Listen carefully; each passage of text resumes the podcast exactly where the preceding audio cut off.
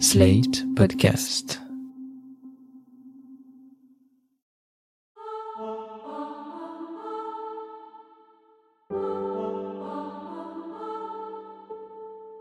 Je pense que je suis rentrée, j'étais morte. J'avais 8 ans et je ne faisais pas le poids. Il aurait fallu que quelqu'un le voie, Tout est là, mais c'est caché derrière. que quelqu'un voie que ça n'allait pas. J'ai 8 ans. Et je ne voyais pas d'issue. J'ai 9 ans. Ma mère, elle a rien vu. J'ai 10 ans. Je me suis dit, je... ça s'arrêtera jamais. J'ai 11 ans. Tu espères que quelqu'un s'en aperçoive? Ça n'est jamais arrivé en fait. J'ai 11 ans. J'ai 10 ans. J'ai 9 ans. J'ai 8 ans.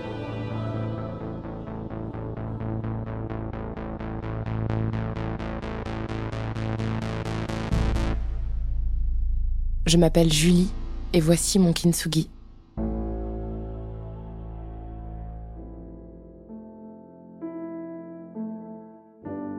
Entre ses 8 et ses 11 ans, Julie, ma meilleure amie, a subi des agressions sexuelles de la part de son voisin, un père de famille, un ami de ses parents.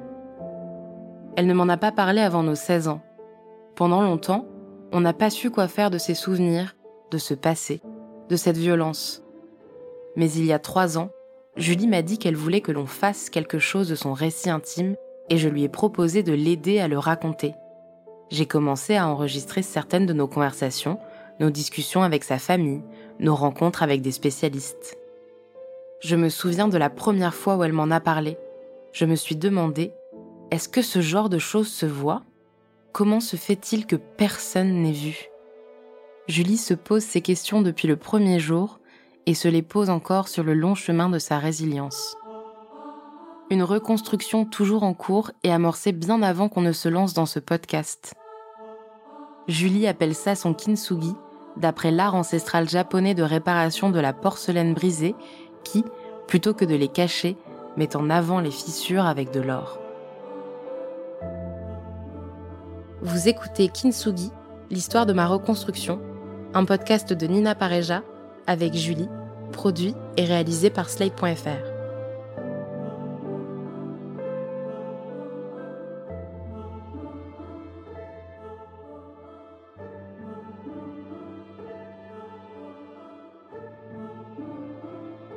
Dans la maison de l'agresseur de Julie, son voisin, on entre et on sort par le garage. Je crois que je me souviens de la première fois. Moi, quand j'arrivais chez elle, je frappais à sa porte d'entrée et quelqu'un m'ouvrait le garage. Et donc là, bah, c'est son père qui m'ouvre. Donc je suis penchée pour enlever mes chaussures. Et là, je sens qu'il euh, me chatouille. Voilà, je, je suis en train d'enlever mes chaussures, sauf qu'il n'enlève pas ses mains. Donc là, je me dis, qu'est-ce qui se passe? En gros, petit à petit, il m'a un peu plaqué contre lui. Et puis, il a commencé à me caresser, etc. Et moi, là, je suis sidérée. C'est vraiment du jeu, c'est le jeu qui dérive. Et une fois qu'il a fini, et ben en gros, il ouvre la porte euh, qui fait la jonction entre la maison et le garage, et puis il dit voilà, tu peux aller jouer. euh. L'air de rien. Il ne s'est rien passé en fait. Attends, en fait non, je crois que c'était au retour en fait qu'il a dû faire ça. Ensuite, il a ouvert la porte du garage, je me souviens. Donc c'était une porte qui pouvait être ouverte que par un adulte. C'était une vieille porte de garage où tu ouvrais en fait à 1m50 du sol. Tu tirais en arrière et ça soulevait la porte quoi. Donc euh, à 8 ans, tu ne peux pas le faire. T'es tributaire de euh, l'adulte qui dit tu peux entrer, tu peux sortir, etc.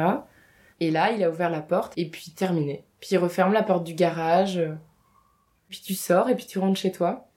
Et moi, ce jour-là, ma mère, elle a rien vu, quoi. J'étais, mais je pense que je suis rentrée, j'étais morte.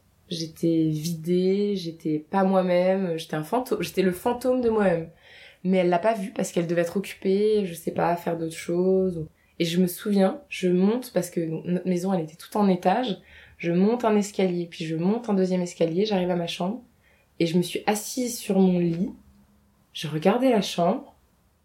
J'ai halluciné, je me disais, mais est-ce que ce que je viens de vivre est vraiment arrivé ou euh, en fait c'est je délire quoi Qu'est-ce qui vient de se passer?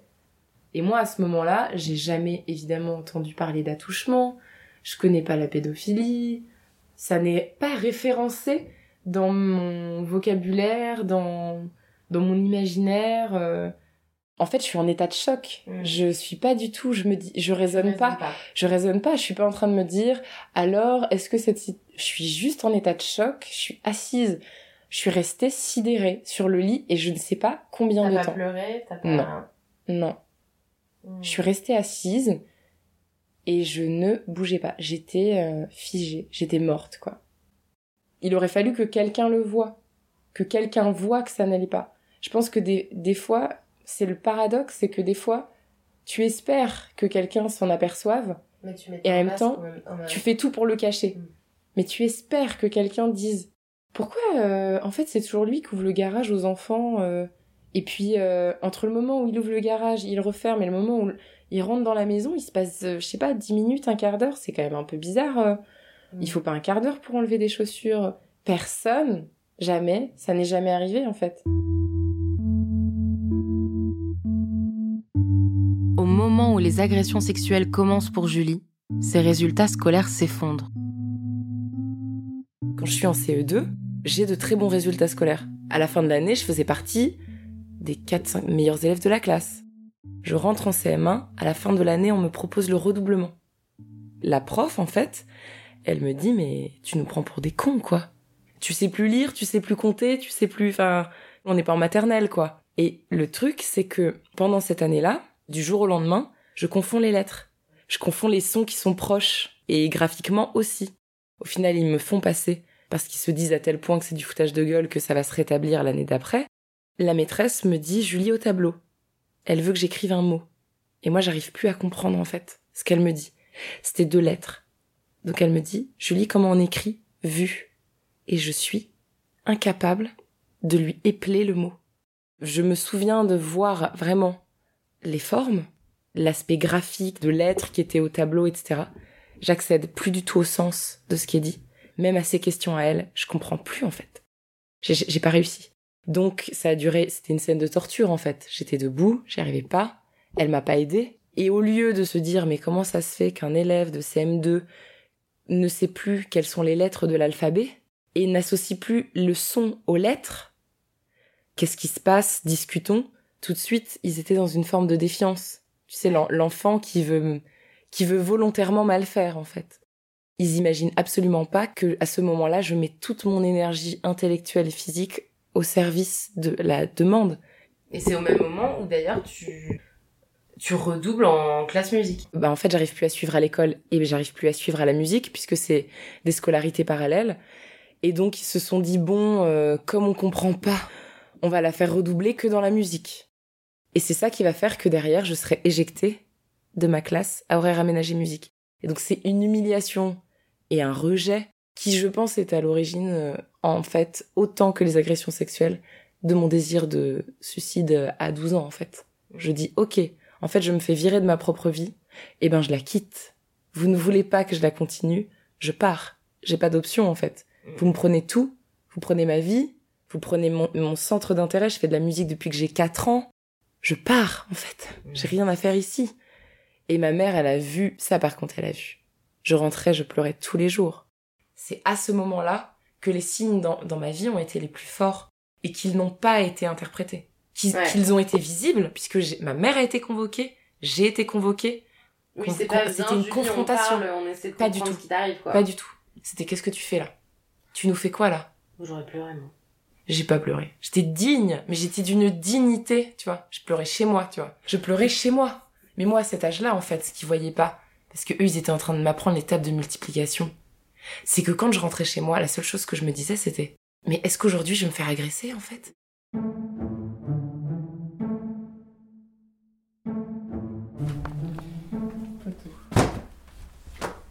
Photo maternelle, primaire, collège. C'est vraiment bien de faire des. Attends, là, je suis. Oh, ça, c'est ma toute première section de maternelle. Demande ce qu'ils sont devenus tous. Nous sommes chez la mère de Julie, l'occasion de ressortir des photos de son enfance. Ah, bah, ça, c'est CM1. Je crois. que le premier en 2003-2004. C'est l'année du CM1. Je sais pas si ça se voit. Je sais pas trop si ça se voit. Et le CM2, j'ai cette tête là quoi.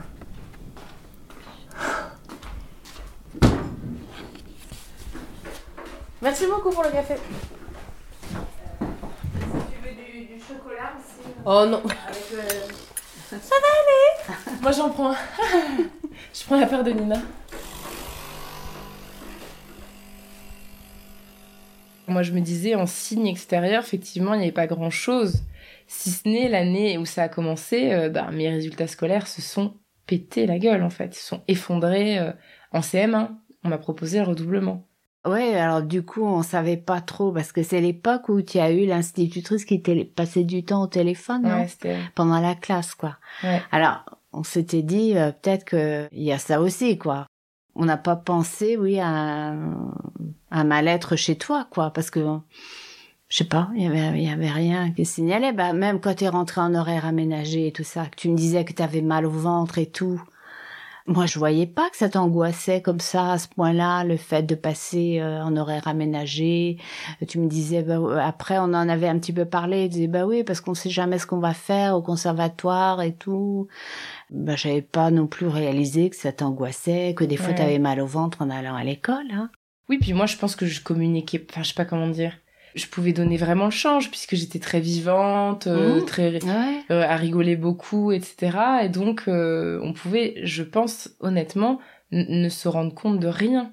Je, je sais pas, moi je pense que l'école, j'arrivais plus à suivre en fait. Disons que ce secret, il empêchait ma vie de.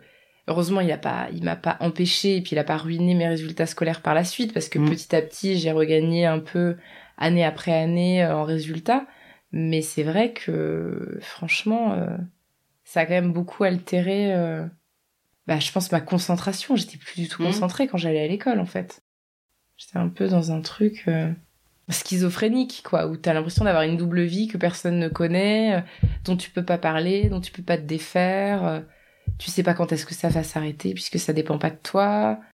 Donc, euh, non, moi, je pense qu'à un moment donné, je me suis dit, ben, je suis foutue. Enfin, je peux rien faire, j'arrive pas à le dire, ça va être comme ça. Et je ne voyais pas d'issue, en fait. C'est ça qui est, qui est assez terrible, c'est que je me suis dit, je, ça s'arrêtera jamais. Je voyais pas comment ça pouvait s'arrêter. C'est très énigmatique, hein, c'est très très énigmatique. Ce qui fait qu'à un moment donné, tu, déjà que ça t'arrive, et puis après que tu Mm. le caches, que tu fasses comme si tout allait bien. euh.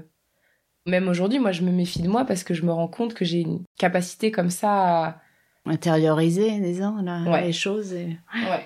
Et à ne pas comprendre ce que je ressens. À oublier mes émotions. C'est-à-dire que je, mon émotion est que ça va pas, mais j'arrive à me convaincre que ça va. Enfin, je sais pas comment dire. Hmm. Parce que je fais aller la situation. C'est une capacité qui est bizarre, mais que j'ai développée à ce moment-là, quoi. C'est même pas donner le change, c'est juste faire avancer. Comme on fait aller, quoi. Il y a des gens, on leur dit ça va, et puis ils disent, je fais aller. Et c'est un peu ce truc, euh, qui est un peu bâtard, quoi. Où tu peux euh, ne pas te rendre compte qu'en fait, t'es en train de vivre une situation qui te convient pas, mais tu pallies, tu pallies à côté, tu compenses euh, pour faire en sorte que ça aille quand même. Puis moi, à l'époque, comme j'ai souvent j'étais plus grande que les autres enfants, Mhm. je mettais une tête à tout le monde, en Mhm. gros, de mon âge. J'avais toujours l'impression que j'étais très grande. Donc je m'étais dit aussi après, euh, en raisonnant, je m'étais dit mais peut-être qu'il m'a confondu avec une adulte. Oh, non, on voit bien un Mais- corps d'enfant et un corps. Ça, c'est une réflexion d'enfant de 8 ans qui Ah croit bah que parce ouais, que qu'on ouais. lui dit tous les jours qu'il est grand, euh, il a l'impression qu'il ressemble à un adulte. Aujourd'hui, je regarde les photos de classe, je sais très bien qu'on pouvait pas me confondre. Ah bah avec non, on une voit, adulte. On voit bien que t'es une petite fille. euh, c'est c'est- pas, t'es une enfant, c'est pas, t'as rien à voir. Hein. T'étais encore une enfant, envie de. Je me rappelle qu'avec vous jouiez à la Barbie, à la maîtresse d'école. Enfin, vraiment, c'était, vous étiez encore dans le, dans le monde de l'enfance. Bien sûr, ça dépend un peu de l'âge de l'enfant, mais une agression, une agression sexuelle, ou d'autres types de traumatismes d'ailleurs, vont euh, effectivement modifier des choses de manière euh, visible euh, chez, chez l'enfant en général. Thierry Bobet est professeur de psychiatrie de l'enfant et de l'adolescent à l'université Paris 13. Il est aussi chef du service de psychiatrie à l'hôpital Avicenne de Bobigny. Le problème étant que les symptômes qui vont apparaître sont pas forcément spécifiques. Ça peut être aussi des symptômes qui euh, apparaissent euh, dans le cadre de d'autres événements euh, négatifs de la vie, un deuil, un divorce des parents. Ça peut être aussi parfois des symptômes qui apparaissent sans raison évidente retrouvée. Il y a plein d'enfants qui font des dépressions, par exemple, et il n'y a pas euh, forcément de, de, cause dans la réalité d'événements qui se soient produits. Quoi. Donc c'est très compliqué, mais en tout cas, dès qu'il y a un changement important chez un enfant et des symptômes euh, anormaux qui apparaissent, il faut se poser cette question-là. Alors après, ça n'est pas la preuve que quelque chose s'est produit. C'est ça qui est compliqué. Un enfant peut aller mal pour plein d'autres raisons. Il y a des raisons euh, qui sont liées à son, parfois à des terrains, euh, même génétiques, biologiques, qui font qu'à certains moments ça va moins bien, ou alors à des expériences de la toute petite enfance, d'avoir vécu des événements difficiles pour un bébé, par exemple euh, d'être séparé de sa maman pendant un temps, et puis après ça va se réactiver sous forme d'une dépression qui va arriver plus tard dans l'enfance, par exemple. Ce qui importe, c'est de repérer qu'il y a un changement de comportement chez l'enfant et de voilà de partir un peu à la, à la recherche, enfin d'évaluer le diagnostic de, de l'enfant et d'évaluer ce qui lui est arrivé. Euh. Ça peut prendre plein de formes. Euh, des troubles du sommeil, euh, des troubles du comportement alimentaire, des préoccupations sur le corps, des choses qui vont ressembler à des troubles obsessionnels compulsifs, des phobies, des changements dans le jeu, le fait de plus pouvoir rester tout seul, tu reconnais à quelqu'un, et parfois dans, dans les violences sexuelles notamment des, comportements euh, sexuels inappropriés, par exemple euh, d'exhibition, choses comme ça que l'enfant faisait pas avant. Voilà, il y, a plein de choses qui peuvent euh, apparaître, mais ça ne veut pas dire qu'il y a forcément eu un événement, ça veut être traumatique, ça veut dire qu'on doit le rechercher en tout cas. Les jeux de l'enfant peuvent se modifier aussi, avec des, des jeux qui deviennent complètement répétitifs, compulsifs, sans plaisir, sans ce qu'on appelle le jeu traumatique il prend plus de plaisir dans ce jeu. On sent que c'est une espèce de décharge de, d'agressivité, de, violence. Et puis si vous, vous arrivez avec votre troisième poupée pour dire oh, qu'est-ce qui se passe par ici et tout ça, l'enfant vous dit ça, ça l'intéresse pas du tout. Il est dans une reproduction, euh, une espèce de répétition traumatique par le jeu.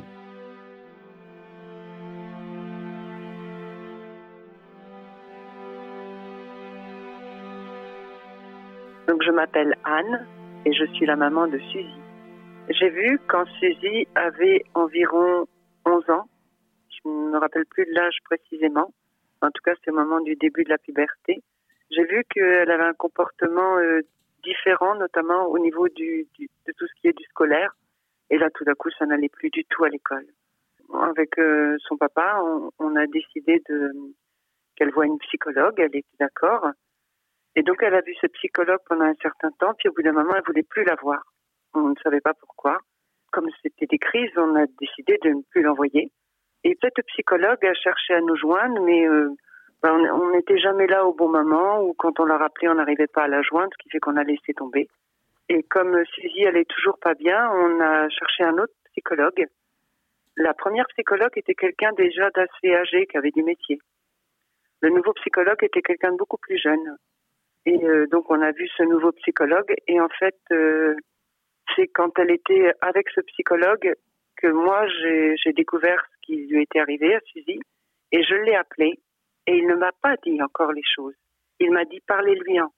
Ce n'est pas lui qui m'a dit les choses. Aucun des psychologues ne nous a dit les choses. J'ai compris ce qui lui arrivait parce que la personne qui l'avait agressé m'a agressé.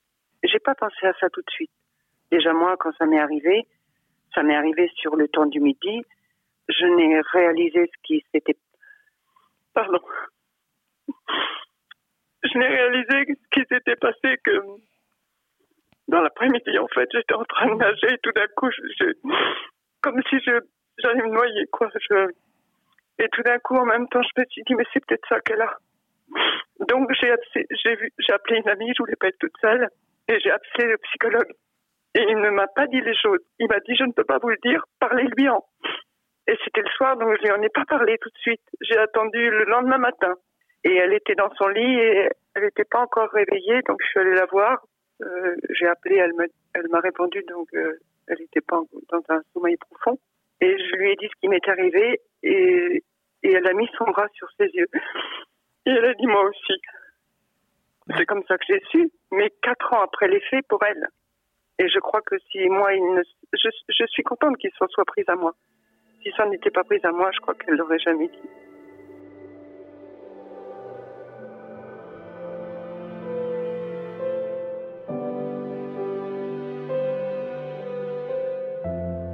Quels sont les signes qui doivent alerter les adultes? Comment les déceler? Comment apprendre aux enfants les limites que doivent s'imposer les grands pour qu'ils puissent savoir quand alerter leur entourage? Sébastien Boye est un ancien rugbyman.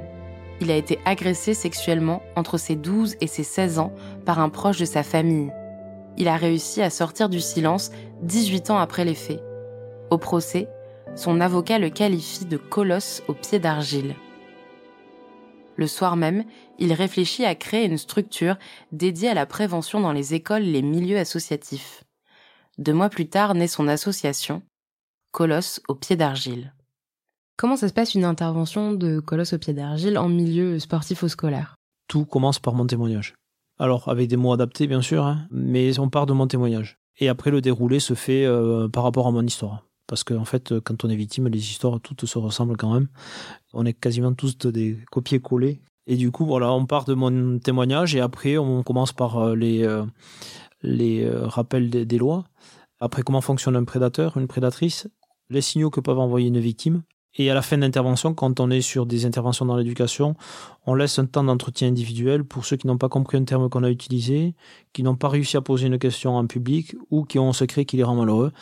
Ils restent dans la salle et on les reçoit un par un, dans toute confidentialité, et c'est là où on euh, libère la parole des victimes, et c'est là où on la reçoit surtout. Une intervention avec euh, 30 élèves, il y en a un, deux, trois qui parlent, ça dépend? Alors si on parle de violences sexuelles, du moment qu'ils sont équipés d'un portable, c'est trois quarts de la classe qui a reçu déjà un sexe en photo d'une personne qu'ils connaissent pas. Donc ça, c'est une violence sexuelle. Après, d'agression sexuelle et de viol, c'est deux, trois, quatre. J'ai fait une intervention euh, dans une maison familiale et rurale, 14 adolescentes. C'était une école de filles là. Sur 14, j'ai fait 6 signalements pour agression sexuelle et viol. J'ai le bilan d'une intervention euh, qui a été faite sur 5 sensibilisations, donc 300 élèves. L'intervenant a reçu la parole d'environ 20 jeunes. Comment on leur parle de choses qui sont encore tabous pour des adultes? Comment on fait pour parler aux enfants? C'est eux qui utilisent les mots parce qu'ils entendent. Nous, on n'amène pas ça. C'est eux, s'ils ont entendu à la radio, à la télé, euh, ou chez eux, euh, ces termes-là, nous, on va leur expliquer ce que c'est exactement. Donc, un pédophile, c'est une personne adulte qui a une attirance sexuelle pour les enfants. Mais on utilise des mots adaptés par tranche d'âge. On a notre psychologue qui intervient sur les maternelles et les CEP. Nous, on le fait pas encore. Nous, on commence euh, tous les intervenants en CM1, CM2 parce qu'ils bon, peuvent écrire. Euh, souvent, on leur demande d'écrire une, deux ou trois questions sur des papiers libres. Là aussi, c'est souvent sur ces papiers libres qu'on a euh, des appels au secours. Donc voilà, on commence à partir de CM1, CM2, mais des mots simples. euh, voilà, après, à partir de collège, voilà, on peut expliquer ce qu'est un viol, ce que sont des viols, ce que sont des agressions sexuelles, ce que sont des pédophiles. On leur apprend le consentement aussi. J'y pense. on parle de consentement à cet âge-là. hein. Un non ne veut pas dire oui.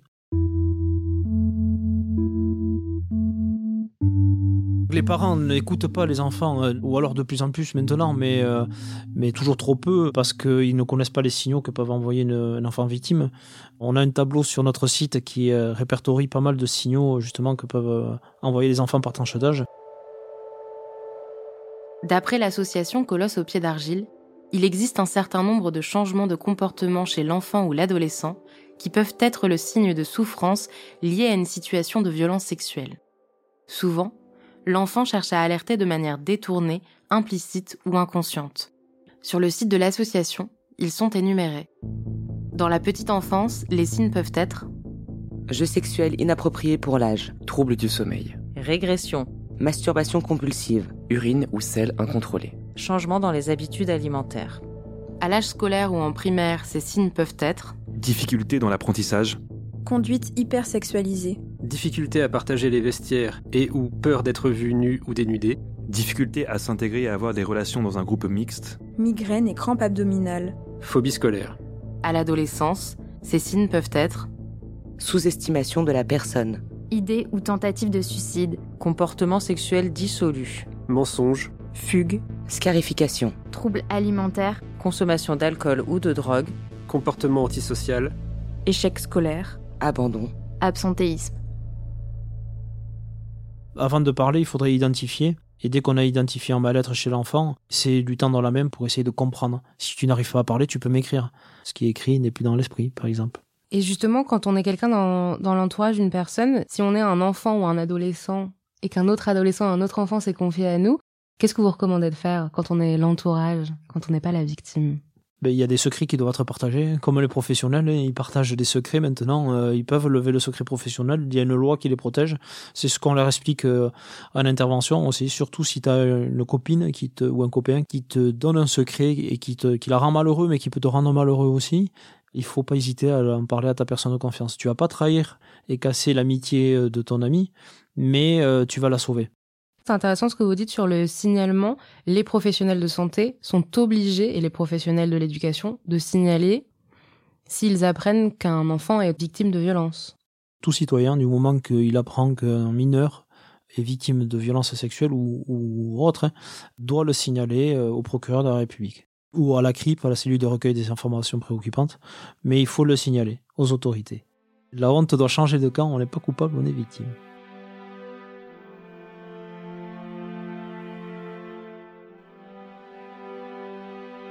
Donc je suis professeur des écoles en CM1. Euh, j'ai entendu chez un élève un, vocabulaire qui est pas vraiment de son âge, donc il parlait à son voisin euh, de vidéos porno, où les filles faisaient des trucs chauds à des garçons. En CM1, ça m'a tout de suite interpellée. Donc je l'ai pris à part. Il m'a dit qu'il avait déjà vu son père en regarder. J'ai demandé quelques précisions. Euh, a priori, c'était euh, c'était que son père avait oublié de fermer la porte. Il l'avait vu derrière. Ça en était plus ou moins resté là. À ce moment-là, j'aurais peut-être dû euh, déjà plus réagir que ça. Mais je suis restée attentive, mais j'ai rien fait de plus. Et un vendredi soir, c'était le week-end où son père avait la garde des enfants parce qu'il a des parents séparés et mon élève s'est à pleurer en me disant qu'il voulait pas y aller et quand je lui ai demandé pourquoi, il est resté vague mais il m'a dit que il avait un peu peur de son père et que surtout sa peur, sa sœur en avait très peur. Et là, j'ai eu l'intuition qu'il euh, y avait quelque chose d'assez anormal et euh, je lui ai juste rappelé qu'il pouvait me parler, que j'étais là pour lui, pour le protéger. Donc il est allé chez son père et en revenant le lundi, il m'avait laissé une lettre sur mon bureau, un petit peu cachée, que j'ai pas vue tout de suite. Dans cette lettre, il décrivait euh, tout ce qu'il subissait avec son père. Et donc cette lettre euh, disait que son père le forçait, euh, lui et sa grande sœur de 15 ans, à regarder des vidéos porno et, euh, et à masturber leur père en même temps, avec d'autres d'autres détails assez choquants. D'abord, j'ai beaucoup beaucoup parlé avec lui, essayé de de le rassurer, de lui faire prendre conscience que c'était complètement anormal et que maintenant qu'il en avait parlé, il était en sécurité. Donc ni lui ni sa sœur n'en avaient parlé à, à leur mère et aucun signalement n'avait été fait encore. Et donc euh, la personne que j'ai mise dans la bouche, ça a été euh, ma chef d'établissement. Et, euh, et, la première étape, c'était de sécuriser l'enfant, de s'assurer qu'il ne pourrait pas revoir son père tant qu'il n'y avait pas une enquête de mener. Donc on a prévenu la gendarmerie et ensuite on a fait un signalement à la CRIP, donc la cellule départementale de recueil des informations préoccupantes. Et enfin, après avoir validé avec l'enfant que que sa maman elle était là pour pour euh, pour les protéger, qu'elle serait euh, de notre côté. Euh, on a prévenu sa maman, voilà, qui n'avait pas réussi à prévenir parce que trop peur de lui faire du mal. Et bon, pour cet enfant, on a eu vraiment de la chance parce que l'affaire a été bien prise en charge et il a été immédiatement mis en sécurité.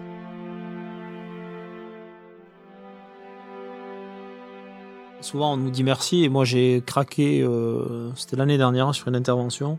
J'ai un gamin qui vient s'asseoir face à moi rugbyman, 15 ans. Ça me, faisait penser à quelqu'un. Voilà, il était tout tremblant, fermé, et à la fin, il est parti. Euh, bon, il a pleuré et il avait le sourire, il m'a dit merci. J'ai fait un transfert, je me suis dit, putain, j'ai jamais eu cette chance, moi, d'avoir quelqu'un. Est-ce que j'aurais parlé? Je pense que oui. Quand je repense à ma scolarité, je pense que ces interventions pour les enfants, c'est vraiment des cadeaux inespérés, en fait. Il n'y a pas d'endroit qui se prête à dire ça en fait. À chaque fois, moi, je trouvais pas de lieu, je trouvais pas de moment. À quel moment de la vie tu peux dire ça euh, Entre quel plat euh, Dans quel endroit?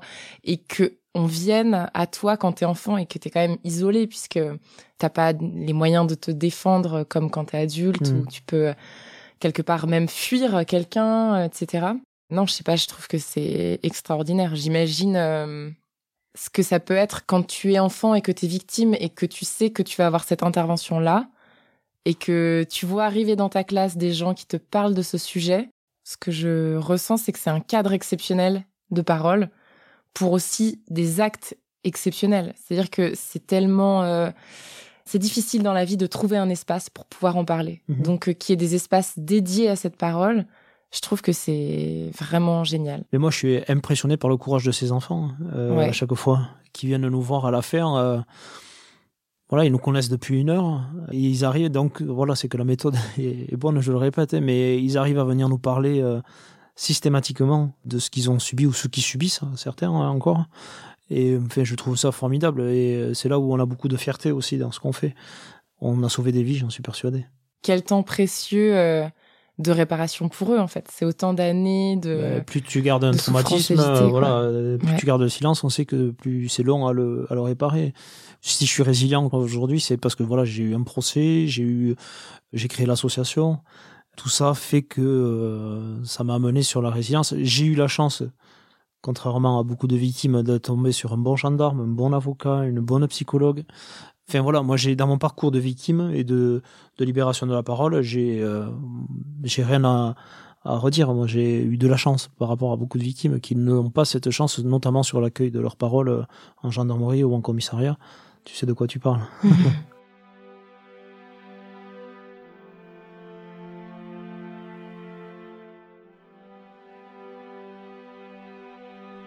Je suis Anna Roy et je suis sage-femme.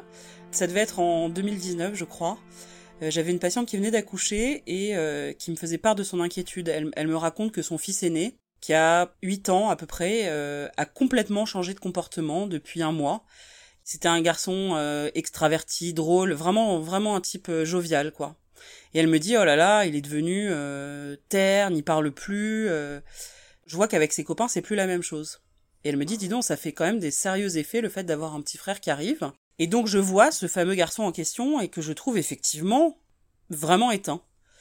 Et je lui dis, mais moi je trouve que c'est des symptômes un peu forts pour l'arrivée d'un petit frère, même si ça peut être déstabilisant. Quand j'ai vu ce garçon, je me suis tout de suite dit que ça pouvait pas pas être grave. Donc je me suis dit, est-ce que il est battu par son père? Est-ce que euh, il a subi des agressions sexuelles? En tout cas, ça, ça collait pas avec l'idée juste j'ai un petit frère qui vient d'arriver dans ma maison.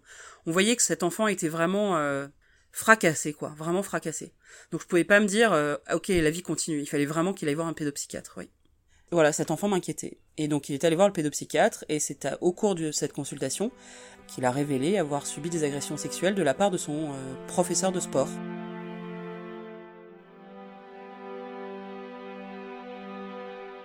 Qu'est-ce qu'il faut faire de plus pour améliorer la protection de l'enfant?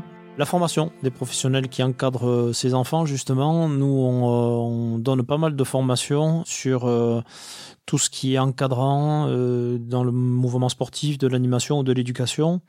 Donc comment identifier une victime par rapport aux signaux qu'elle va envoyer, comment recevoir sa parole, comment la signaler, comment fonctionne un prédateur ou une prédatrice, un rappel des lois aussi sur tout ce qui est les obligations légales quand on est fonctionnaire ou quand on est citoyen lambda. Ça passera aussi par la formation qui est euh, là aussi un cheval de bataille en ce moment de, pas mal de ministères parce qu'il est nécessaire et il manque de formation et de sur ce sujet-là euh, pour euh, que ça soit au niveau magistrat de la justice, sur la formation aussi des, des OPJ en gendarmerie ou en, ou en police. Donc voilà, il faut former aussi les professionnels pour pouvoir accompagner, aider, identifier ces victimes parce que les enfants vont envoyer beaucoup de signaux et il faut savoir les capter et pas mettre ça sur de l'âge bête ou, euh, sur euh, la folie d'un enfant ou autre. Souvent derrière, il y a beaucoup de choses. Alors le plus dur dans le métier que l'on fait, c'est justement quand on a gagné cette confiance de l'enfant, il vient libérer sa parole et à la fin, on doit le sécuriser et l'informer. Et euh, c'est là où on va lui dire, ben, en fait, tout ce que tu nous as dit là, malheureusement, c'est quelque chose de très grave et il faut qu'on le signale. Et donc l'enfant, sur le coup, va se sentir trahi. Et après, on va le sécuriser en lui disant non, mais t'inquiète pas, on est là pour te protéger, on n'est pas là pour te faire du mal. Les personnes qui vont te recevoir, pareil, sont là pour te protéger, ni pour te juger. Elles sont là pour t'écouter, t'entendre. Donc c'est le plus dur, c'est euh, voilà la trahison de l'enfant par rapport à la parole qu'il nous a confiée. Bon, tout se passe très bien au final.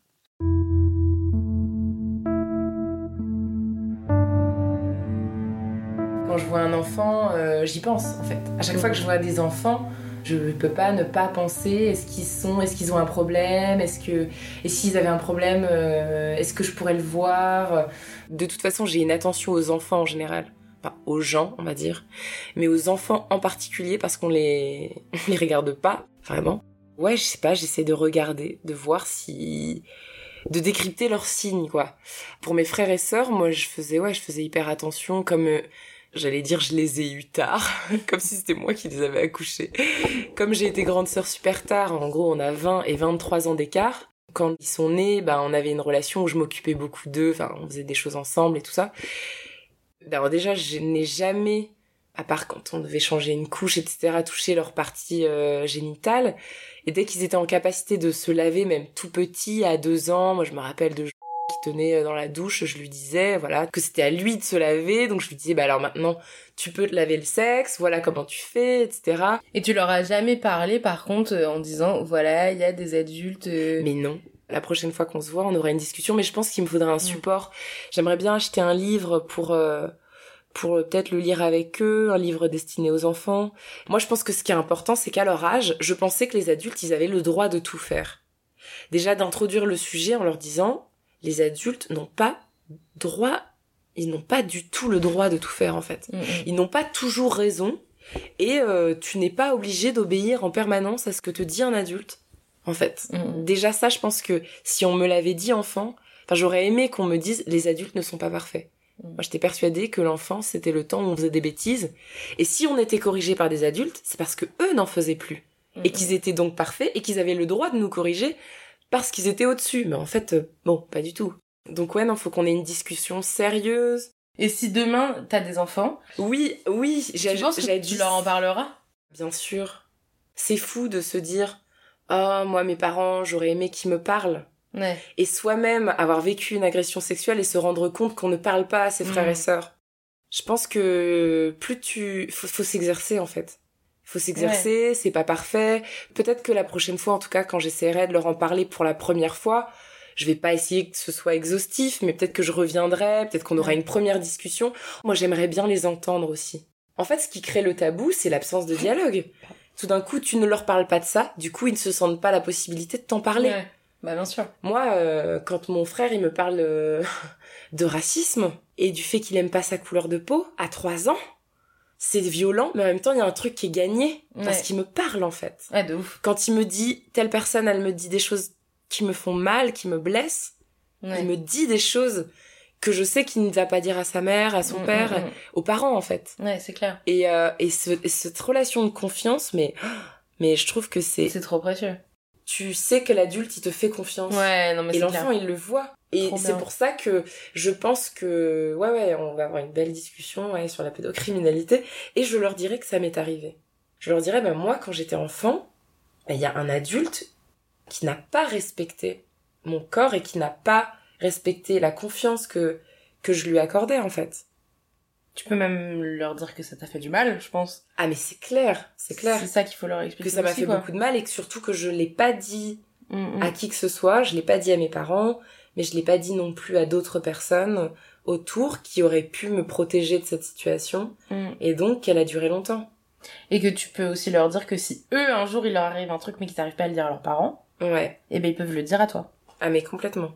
Si demain un pédocriminel il sait qu'un enfant Oui. est en mesure de se défendre, c'est-à-dire de savoir que son corps n'est Bah pas un objet euh, dont on peut user, ou que l'enfant peut parler à l'instant même où Ouais. il va commettre un acte, je pense qu'il réfléchit à deux fois. Parce que là, ce qui se passe, c'est que non seulement il y a impunité euh, judiciaire et compagnie, mais il sait que surtout il y a complicité euh, Bah oui. du crime, parce que l'enfant ne va rien dire. Non, mais. Alors que si tout d'un coup tu dis, oh putain, il peut se défendre, Bah ouais. ou oh, il peut parler, oh, enfin, ça, le rapport de force, euh, bah, c'est il, pas- est, il, il différent.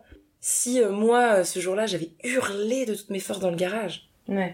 J'imagine les gens arriver tout d'un coup, euh, dire mais qu'est-ce qui se passe ici? Il faut que les adultes, ils aient peur des enfants, quoi. Qu'ils aient peur de que ce soit pas une évidence pour eux Ouais. que c'est la victime idéale et que c'est une victime. En fait, évidemment, il est fragile et il sera toujours infiniment vulnérable, Mais avec quelques outils en plus, euh, je pense qu'on peut quand même euh, faire des êtres euh, qui se défendent en fait.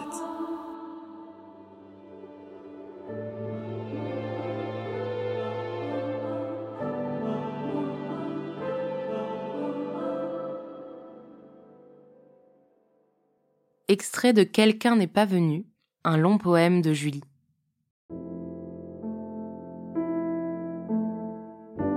J'avais 8 ans et je ne faisais pas le poids. Je ne faisais rien, je ne pesais rien, je ne bougeais pas. J'ai revu des photos de moi à l'époque, j'ai pleuré, tellement ce corps était fragile sur les images, tellement j'avais oublié les contours de ce corps, l'aspect juvénile. Quand j'étais petite, je pensais que j'étais grande. J'ai cru longtemps qu'il m'avait confondue avec une adulte. Je me sentais âgée, vieille d'abord. Sur les photos, pas. J'ai 8 ans. J'ai 9 ans. J'ai 10 ans. J'ai 11 ans. Tout est là, mais c'est caché derrière. Moi, j'étais obéissante, j'ai obéi. Quand il avait terminé de finir ma vie, il me faisait partir. Je disais au revoir parce que j'étais polie. J'obéissais à l'école, j'obéissais à l'église, j'obéissais au conservatoire, j'obéissais à la maison, j'obéissais dans la rue et aux inconnus s'il y avait un ordre. J'étais polie, je disais bonjour, je disais au revoir. Je disais merci.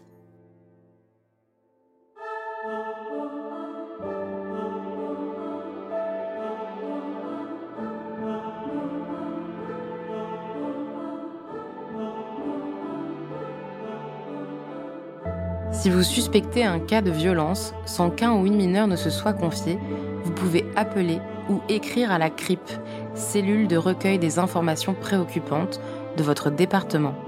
Si un ou une mineure est dans une situation très préoccupante ou révèle des faits, écrivez ou appelez le procureur de la République ou son substitut au palais de justice le plus proche et envoyez une copie de votre courrier à la CRIP de votre département. Si un ou une mineure est en danger immédiat, contactez le commissariat de police ou la brigade de gendarmerie, appelez le 17. Pour entrer en contact avec l'association Colosse au pied d'argile, rendez-vous sur colosse.fr.